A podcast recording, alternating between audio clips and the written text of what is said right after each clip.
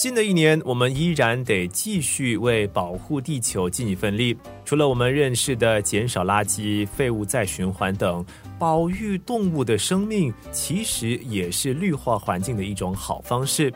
不要以为保育动物的生命就一定要踏入森林才能够完成，在充满钢管水泥的城市里头也能够进行。最容易也值得我们关注的就是蜜蜂的存亡。这个星期的生活加热点，我们一起和城市养蜂人陈志勇 Xavier 好好认识拯救这只小动物背后的大意义。生活加热点，我叫陈志勇，我是一个城市养蜂人，我的公司的名字叫做 Nutrines，最注重于环保、保护蜜蜂的一些工作。Nutrines 是在两千一四年成立的。刚开始的时候，我们只是在推广怎样去保育蜜蜂。然后发现很多人都是在当他们有蜜蜂的问题的时候，都会找杀虫公司去杀死它们。然后二零一五年的时候，刚好在我的听众里面的有一个呢，他就说：“哇，我家里有一窝蜜蜂，听你说不应该杀死蜜蜂，但是我又怕蜜蜂在我家，那你可以帮我移除吗？”啊，我那就是我第一窝帮人家抓的蜜蜂。对，那从此以后，那个人呢觉得，哎，我抓的蜜蜂也不错，他就开始帮我介绍。那我也开始觉得说，这个东西应该要实行，可以帮助更多的人，也可以帮助更多的蜜蜂。生活加热点。说，我之前还没有开这些公司的时候呢，我已经对蜜蜂有一些了解。那已经开始有自己做一些养蜜蜂的东西，不过是在马来西亚。然后后来发现说，哎呀，本地的蜜蜂遭遇的情况并不会比马来西亚的蜜蜂来的乐观。因为虽然我们这边呢，除了我们做一些 urbanization，那蜜蜂不见掉，把他们的原来的家园弄丢了以后呢，他们还会被一些 pest control 来追杀。所以我觉得说这是对环境的影响会很大。如果是一两个人这么做还 OK，但是你会发现新加坡大概有三百多个 pest control company，每一个 pest control company 如果一个月只杀死两窝蜜蜂的话，一个月就要杀死六百窝的蜜蜂了。那对我们的整个生态的环境其实有不可预的一些影响，但是因为我们现在的体系啊，并没有去很好的去了解我们蜜蜂的生态的现况，那可能我们就会忽略到这一点。那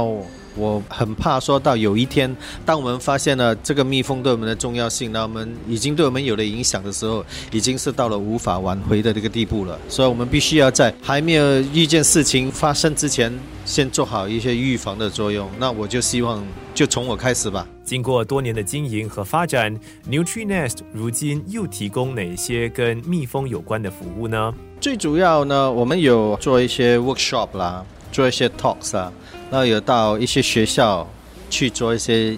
讲课，呃，这些是在教育那一方面的。然后在公园，我们有就说给人家来参观，然后给他们了解更多蜜蜂，甚至于说给他们有一些机会跟蜜蜂有近距离的接触，让他们更觉得说蜜蜂其实一种很温驯的昆虫，不是说看到蜜蜂，蜜蜂就会叮我们这样的问题了。生活，然后另外一个就是帮人家移除蜜蜂，或者帮他们去做一些 B 的那个 management。好像有一些人，他们可能家里有蜜蜂窝，那我们可以帮他们，或者他们想要养一窝蜜蜂，我们可以去帮他们做一窝蜜蜂养在他们家。那或者说他们家里有蜜蜂，那我们可以根据他们实在的状况呢来做一些调整。呃，有时候他们可以直接就把那个蜜蜂继续留着。并不需要把它移除。那如果说实在是不行呢，我们需要把它移除的话呢，我们也可以把它移除，然后把它带到我们的公园里面，安顿那个蜜蜂，在一个比较舒适的环境、适合他们的环境里面继续的繁衍生息。那我客户呢，呃，非常的广，有一些是 condo 的 management 的啦，我也有帮动物园、飞禽公园，我去 Jurong Island、Bukom Island。Coney Island、Saint John Island 去抓蜜蜂，然后把它们安顿好来，所以去的地方是蛮多的。蜜蜂保育的相关知识到底是从哪里学来的？